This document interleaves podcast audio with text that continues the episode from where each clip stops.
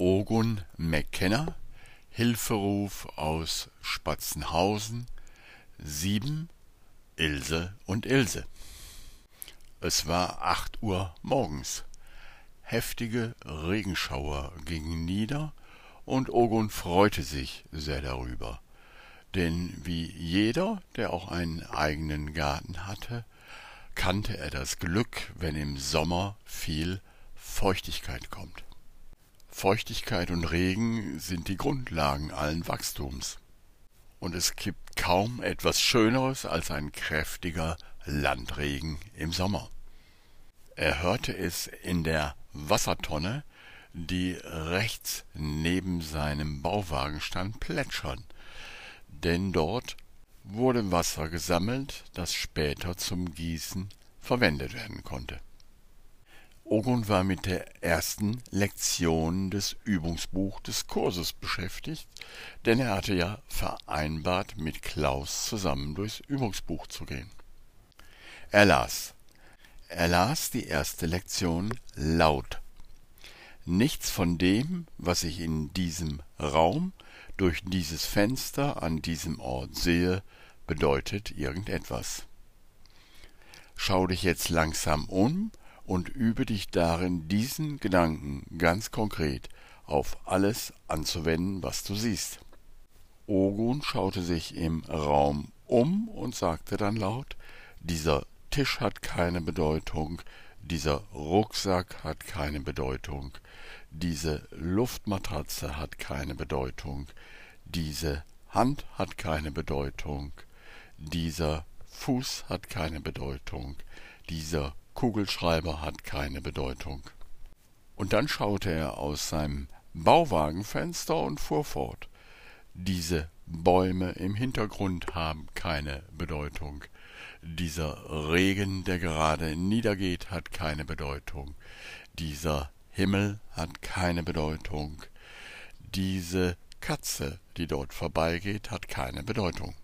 Er ließ dies alles in Ruhe auf sich wirken und las dann weiter.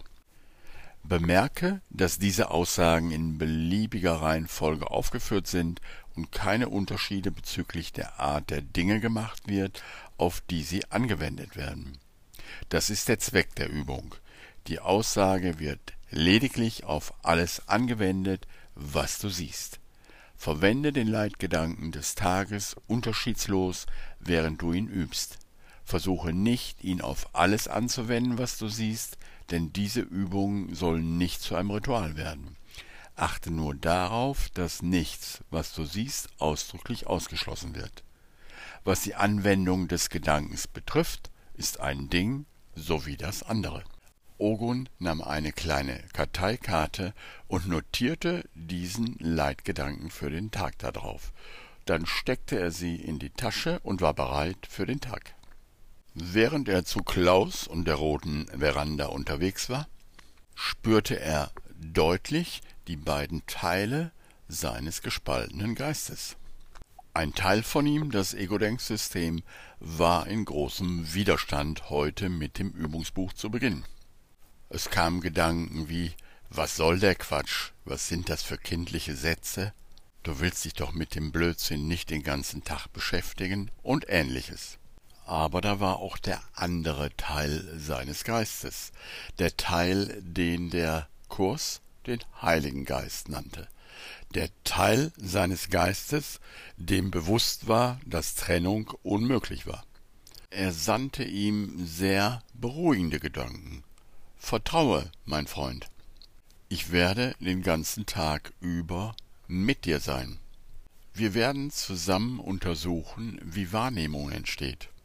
Kann es etwas Interessanteres geben, als festzustellen, wie Wahrnehmung, also das, was wahr für wahr genommen wird, entsteht in deinem Geist? Könnte es nicht eine wunderbare Erfahrung sein, durch einen Tag zu gehen, ohne Bedeutung, ohne Urteil, ohne Verurteilung? Ogun lächelte denn ihm wurde bewusst, dass da noch der dritte Teil seines Geistes war, der Beobachter oder der Entscheider, der genau diese beiden Gedankensysteme beobachten würde und entscheiden würde, welchem Teil seines Geistes er sein Glauben und sein Vertrauen schenken wollte, dem Falschgesinnten oder dem Rechtgesinnten, und dieser Entscheider oder Beobachter stellte die eigentliche Macht im Geist dar, die Macht der Entscheidung. Klaus stand schon vor seiner roten Veranda und wartete. Er hatte bereits alles Gerümpel auf einen großen Anhänger gepackt, der von einem kleinen, aber robusten Lada Niva gezogen wurde. Ogun umarmte Klaus und sagte dann Der Klaus, den ich hier sehe, hat keine Bedeutung. Der Anhänger, den ich hier sehe, hat keine Bedeutung. Der Müll auf dem Anhänger, den ich hier sehe, hat keine Bedeutung. Dann lachte er und auch Klaus musste lachen. Dein blaues Buch ist schon ziemlich starker Tobak, sagte Klaus. Aber lass uns los. Der Werkstoffhof hat nicht so lange auf, weißt du, und wir sollten nicht zu spät bei Ilse und Ilse auftauchen. Denn wie viele ältere Leute hier auf dem Land macht sie gerne eine Mittagspause. Sie brausten los, und die Landschaft wechselte oft zwischen Feldern, die in voller Blüte standen, und auch Wäldern, in denen es angenehm kühl war. Sie plauderten über dies und das, und Klaus wusste viel, sowohl über die Landschaft als auch über die kleinen Orte und Hofschaften zu berichten, durch die sie fuhren. Ogon bemerkte, dass Klaus diese Landschaft wirklich liebte. Und das gefiel ihm sehr gut. Der Wertstoffhof befand sich im Außenbereich einer kleinen Stadt. Und er bestand nicht aus viel mehr als einer kleinen Holzhütte und einigen großen Containern, die verschieden beschriftet waren. Metall, Autoreifen, Elektrogeräte weiter. Ogun hielt an der kleinen Hütte kurz an und kurbelte die Scheibe runter. Klaus nickte dem Mann zu, den er offensichtlich kannte, und sagte Moin, wir haben in Spatzenhausen den See entrümpelt. Wie du siehst, ist einiges rausgekommen. Der Mann nickte und sagte dann Einwandfrei, Klaus. Du kennst dich ja hier aus. Hau rin. Damit schien die Unterhaltung beendet. Klaus fuhr in die Mitte zwischen den Containern und sie luden alles sachgerecht aus. Dann fuhren sie wieder los und diesmal ließ es der Mann im Häuschen bei einem kurzen, aber freundlichen Winken bewenden. Sie winkten kurz zurück und machten sich auf den Rückweg nach Spatzenhausen, um Ilse und Ilse in ihrem Garten zu besuchen. Als sie so auf der Landstraße dahinfuhren, war es Klaus, der laut sagte Nichts von dem, was ich auf dieser Straße sehe und was ich neben der Straße sehe, hat irgendeine Bedeutung. Diese Straße hat keine Bedeutung, diese Hände am Lenkrad haben keine Bedeutung, diese Strommasten haben keine Bedeutung. Dann sagte er, hm, kann es sein, dass diese Lektion etwas Demotivierendes hat? Kommt drauf an, mit welchem Teil deines Geistes du sie anschaust, sagte Ogun. Für das Ego muss alles eine Bedeutung haben, denn erst dann kann es urteilen. Das Ego will Bedeutung, um eine Geschichte zu haben. Für das Ego sind wir die Guten, weil wir den Müll weggeräumt haben, und diejenigen, die den Müll in den See geworfen haben, sind die Bösen. Bedeutung zu verleihen heißt, sich das Recht auf ein Urteil zu nehmen. Bedeutungslosigkeit anzunehmen heißt, die Ganzheit wieder anzunehmen. Es gab sicherlich Momente in meinem Leben, wo ich Müll unachtsam weggeworfen habe. Und manchmal ist es einfach nur geistiger Müll. Und die sogenannten anderen haben ihn weggeräumt. Heute ist es so rum. Warum dem eine Bedeutung geben? Die Rollen auf der Bühne wechseln. Weißt du, es gibt das schöne deutsche Wort gleichgültig. Und das Ego versteht dieses Wort natürlich als scheißegal. Aber gleichgültig heißt alles hat die gleiche Gültigkeit. Und dies ist es, was passiert, wenn du Bedeutung wegnimmst. Die gleiche Gültigkeit heißt, du bist das Potenzial selber und alles andere auch. Es ist das Om Mani Padme Hum der Buddhisten, das Juwel im Lotus. Der Geist zerfällt nicht mehr in Teile und zersplittert sich nicht mehr in Bedeutungen. Er ist die absolute Bedeutung selbst, ohne in Teile zersplittert zu sein, deren Bedeutung als unterschiedlich gesehen wird. Das Übungsbuch des Kurses ist so ehrlich, direkt mit dem Herz zu beginnen, verstehst du? Wie wäre es, wenn wir auf der Rückfahrt einfach schweigend in dieser Bedeutungslosigkeit baden und einfach nur die Erleichterung verspüren, jede Bedeutung beiseite lassen zu können. So wie es einfach schön ist, nackt im See zu schwimmen, verstehst du? Klaus nickte und sagte, ja, das wäre sehr in Ordnung. Ogun sah, dass eine Träne über sein Gesicht lief. Und er wusste, dass er Zeuge einer jener stillen Momente der Geistesschulung war, wo sich das Herz direkt offenbarte. Schweigend fuhren sie durch eine wunderschöne Landschaft ohne jede Bedeutung. Die Wiesen dampften etwas vom vorangegangenen Regen. Es lag etwas sehr Frisches über und in allem. Ilse und Ilse erwarteten sie schon am Gartentor. Ilse trug ein geblümtes Kleid und darüber eine großgeblümte Kittelschürze, wie man sie oft auf dem Land sieht, weil sie so viele praktische Taschen haben. Ilse, die Hündin, war in der Art der Jack Russell Terrier sehr umtriebig und neugierig. Sie bestemppelte sowohl Klaus als auch Ogun ausführlich und sprang an ihnen hoch.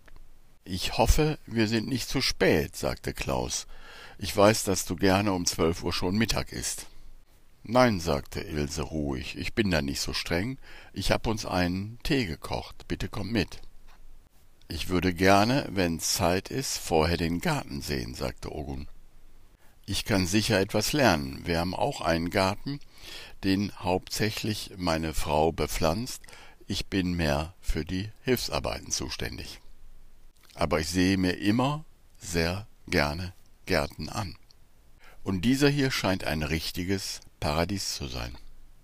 Sie führte sie durch einen wunderschönen Garten, der eingezäunt war.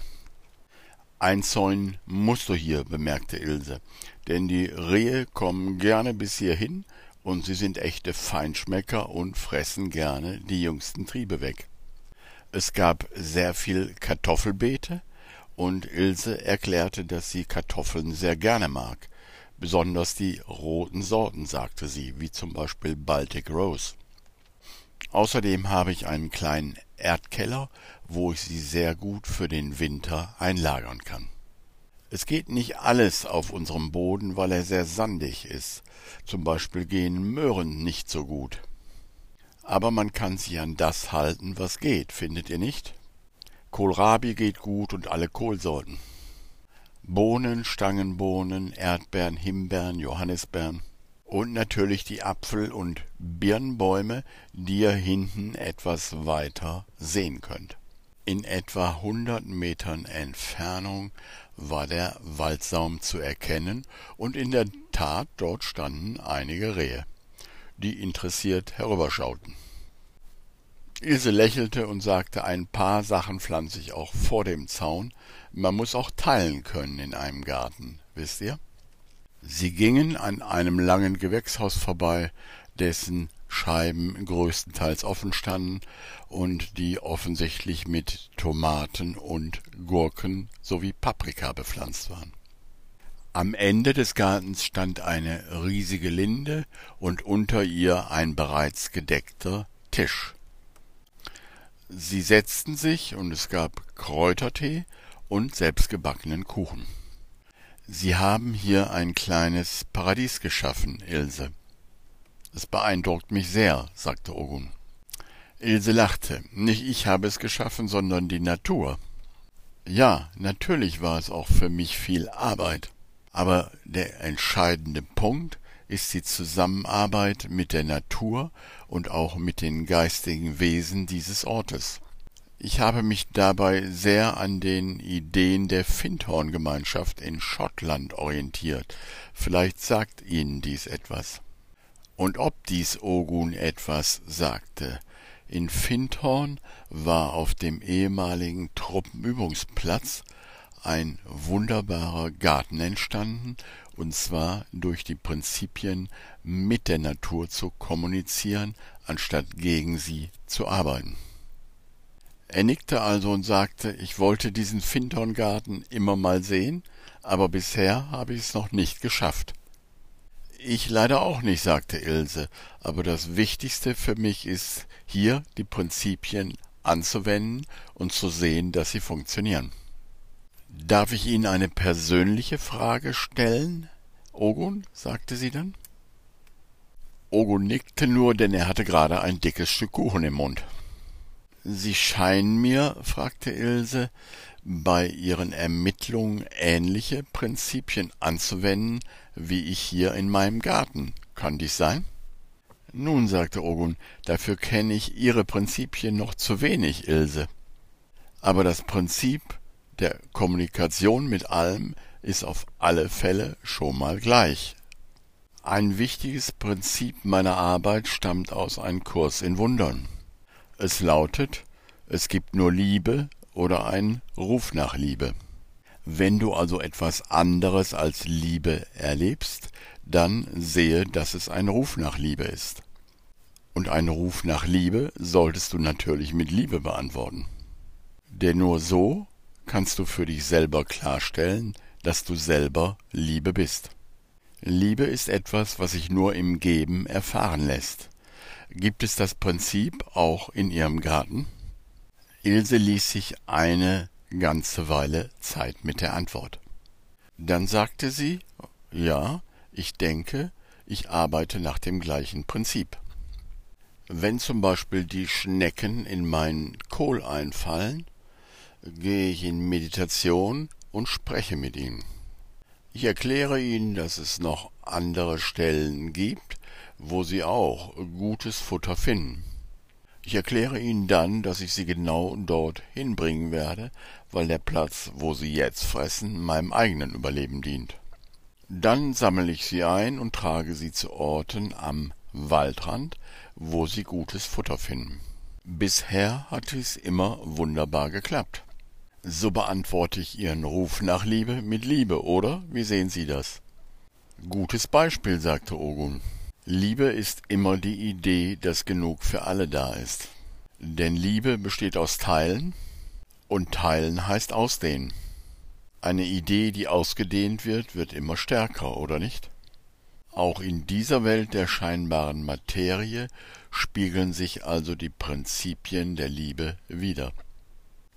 Jetzt würde ich Ihnen gerne eine Frage stellen, Ilse, wenn ich darf. Ilse nickte ebenfalls, denn diesmal hatte sie ein großes Stück Kuchen im Mund. Nun, sagte Ogun, Klaus hier hatte angedeutet, dass Sie uns eventuell bei unseren Ermittlungen helfen könnten. Ilse nickte, kaute aber in Ruhe ihren Kuchen zu Ende und nahm noch einen großen Schluck Tee danach. Währenddessen schaute Ogun sie an und dachte, sie ist ein lebendiges Beispiel dafür, dass Menschen, die viel im Freien sind, eine absolut gesunde und vitale Ausstrahlung haben. Er hatte dies immer bei Menschen beobachtet, die hauptsächlich draußen ihre Tage verbrachten.